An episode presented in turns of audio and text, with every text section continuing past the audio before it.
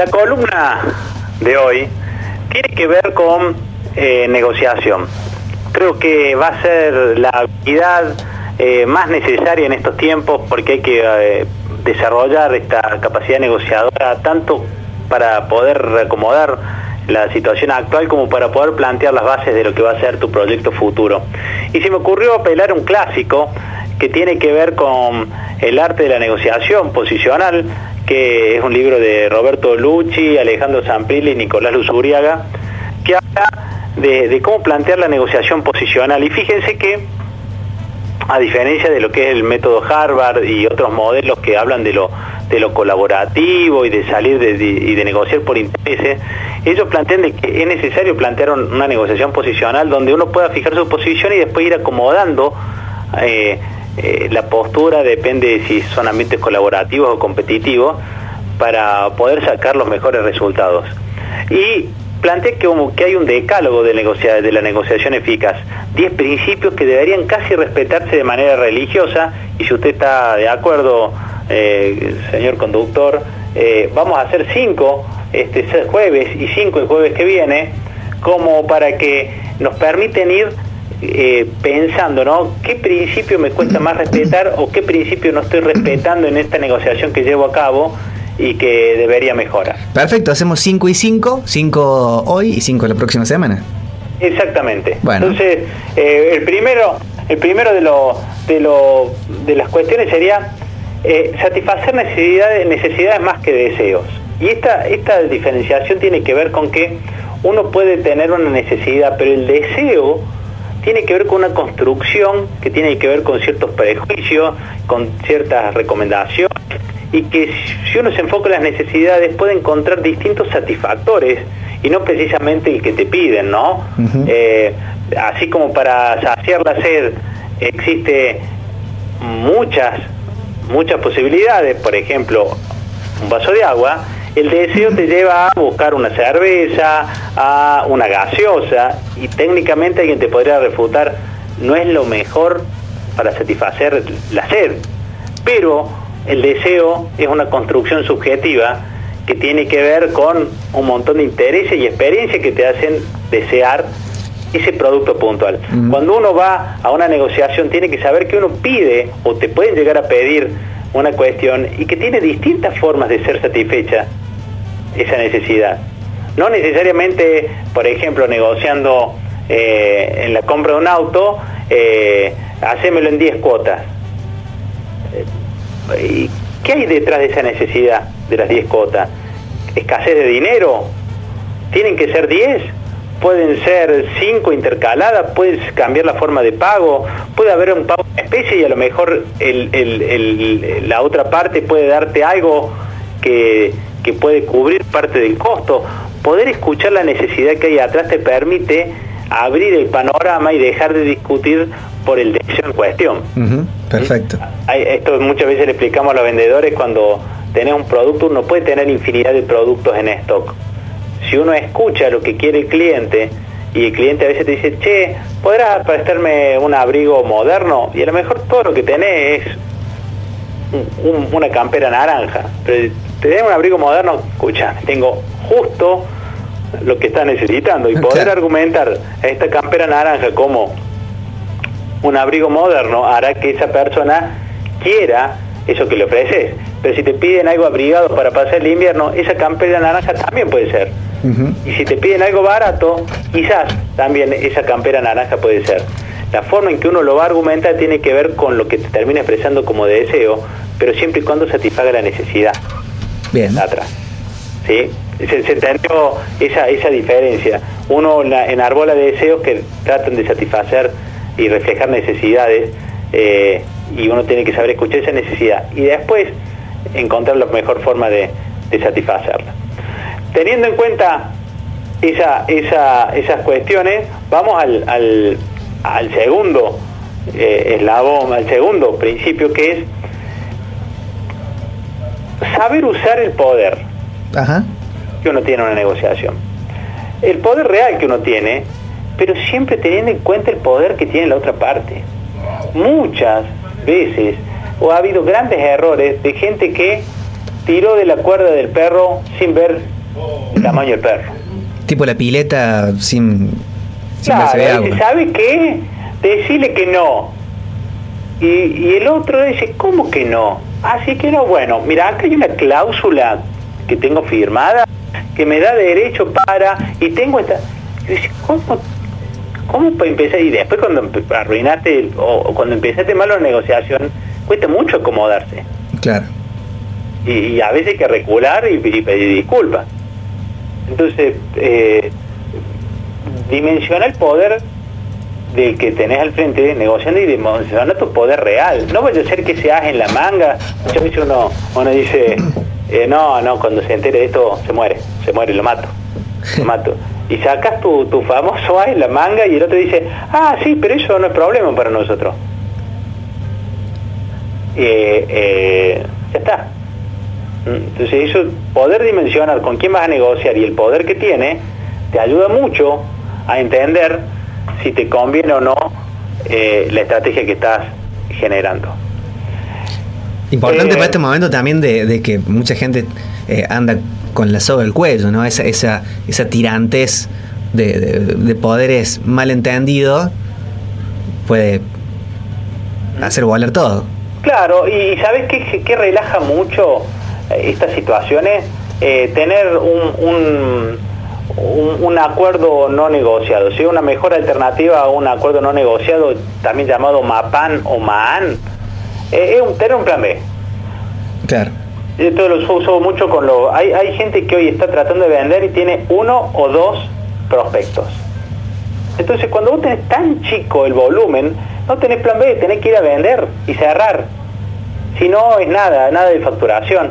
Y eso te, te termina limitando. Entonces, tener más op- opciones te permiten que si no, se, no te sirve lo que te ofrece este, tener alternativas para poder seguir negociando. Entonces, eso le saca presión al acuerdo y a la negociación. Ujú. Si no, uno va negociando por necesidad y las negociaciones por necesidad siempre son a pérdida. Bien. Entonces uno debería tener un plan B antes, antes de sentarte a negociar, porque cuando estás caliente en la negociación terminas cerrando. Y no te y a veces son acuerdos que en frío lo pensás y decís, ¿cómo termina haciendo esto?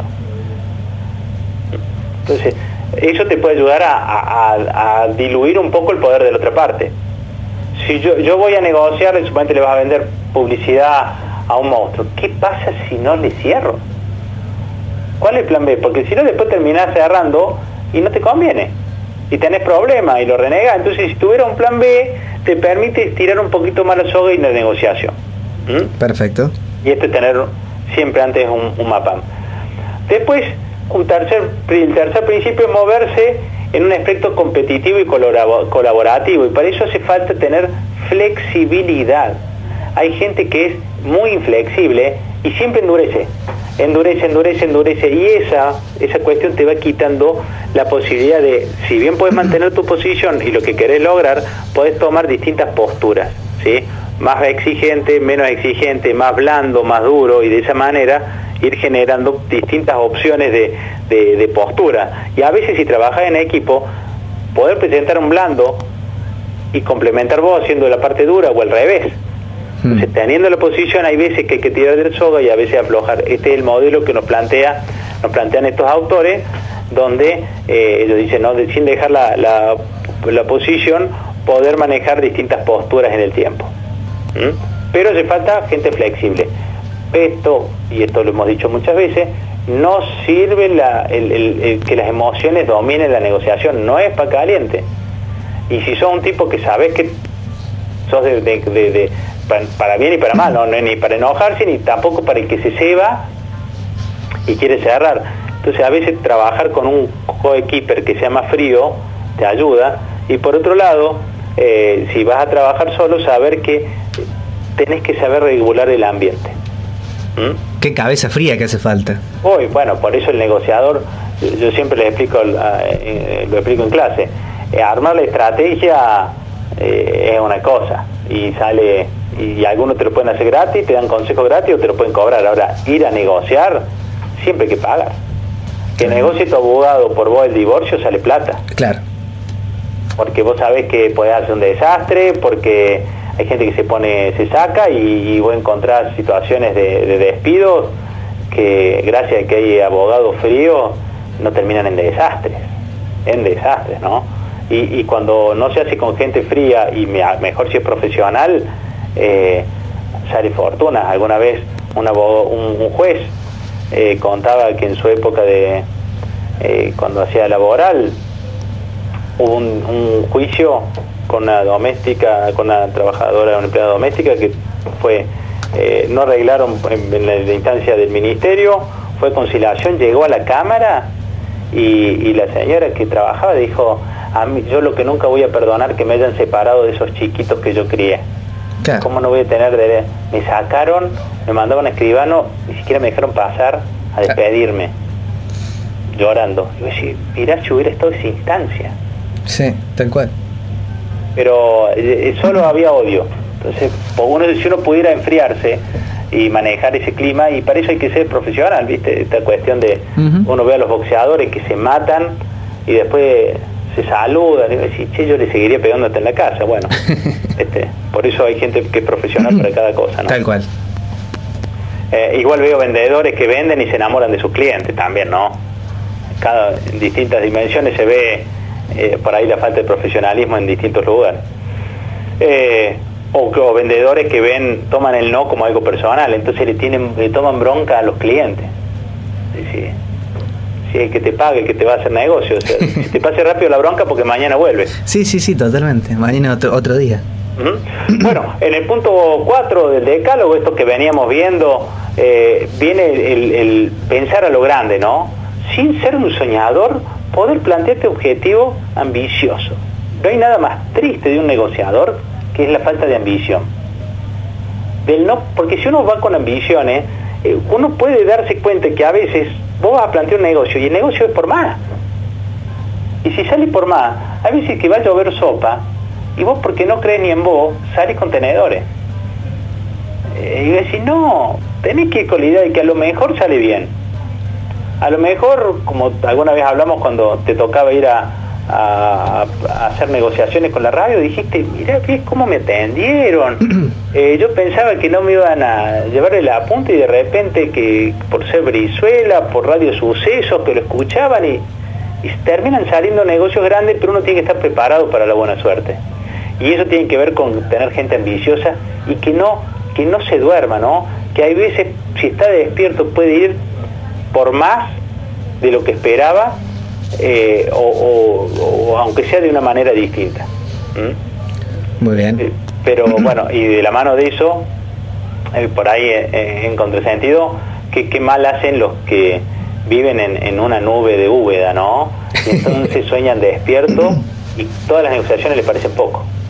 Porque no razonan, ¿no? Y a veces hace falta decirle, ¿y cómo lo hubieras hecho? No, no sé, qué sé yo. Bueno, entonces no, no era un objetivo. ¿Y esa cómo, cómo, se ata a, todas las otras? De, manejar un plan B, de eh, manejar el poder que, uno tiene y el, del otro. entre, la ambición y una... Que, en mi caso me, me dan por ahí más, más bronca que vasco a veces yo cuando, cuando les perfil les hago escribir antes cuánto quieren. Porque son los típicos que firmarían el empate o perder por un gol y vení, ganaste 3 a 1 y te dicen, mmm, yo, para mí era para 5 a 1. Claro. Entonces, esta cuestión de, del insaciable también, ¿no? Estamos en pandemia, en crisis, no hay negocio, no hay, no hay posibilidades. Sale un negocio y te dice, mmm, no sé. Digo, ¿que vos tenés otra opción? No, pero mira la plata que, pero te repito, ¿qué otra opción tenés? ¿Qué otra propuesta tenés? ¿Con qué vas a pagar? Bueno, viéndolo por ahí, capaz que sí, pero... Y atado a, lo que veníamos viendo, ¿sí? que tenía que ver con... Eh, y hago, hago un, breve, un breve paso, ¿no?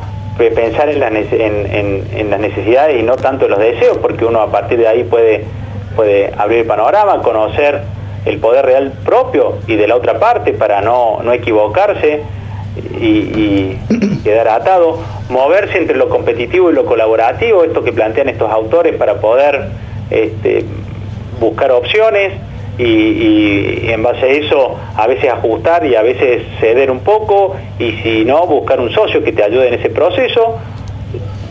Después plantearse el cuarto, el cuarto punto eh, que me, se me estaba yendo ahora de la memoria, pero viene que es pensar a lo grande para ser ambicioso, viene el último punto del día de hoy, que ya con este eh, dejamos la, segunda parte para el próximo jueves, que es una estrategia de concesiones. Siempre hay que tener algo para ir entregando y lo mejor que te puede pasar es con, ir con una danza de siete velos, sobre todo en este modelo que plantea donde es posicional. Cuando uno negocia por intereses, la teoría dice que uno hace una alianza y va espalda con espalda con su contraparte buscando satisfacer y crecer los dos, pero la realidad indica que cuesta mucho llegar a esas instancias y cuando uno tiene que hacer concesiones, ojalá tenga siempre un velo para ir entregando a cambio, ¿no? O como les suelo decir a veces yo en, las negociaciones cuando toca estar eh, con, con, un equipo es llevemos un trapo para el perro. Es decir, vos sabés que el perro en algún momento necesita morder, llévale un trapo, lleva un hueso para que agarre. Porque dice que en la negociación hay uno que necesita sentir que está mordiendo, que está lastimando. Y, hay, uno tiene que preparar que, algo para que se entretenga el perro. Entonces sentir que, ¿qué se diste?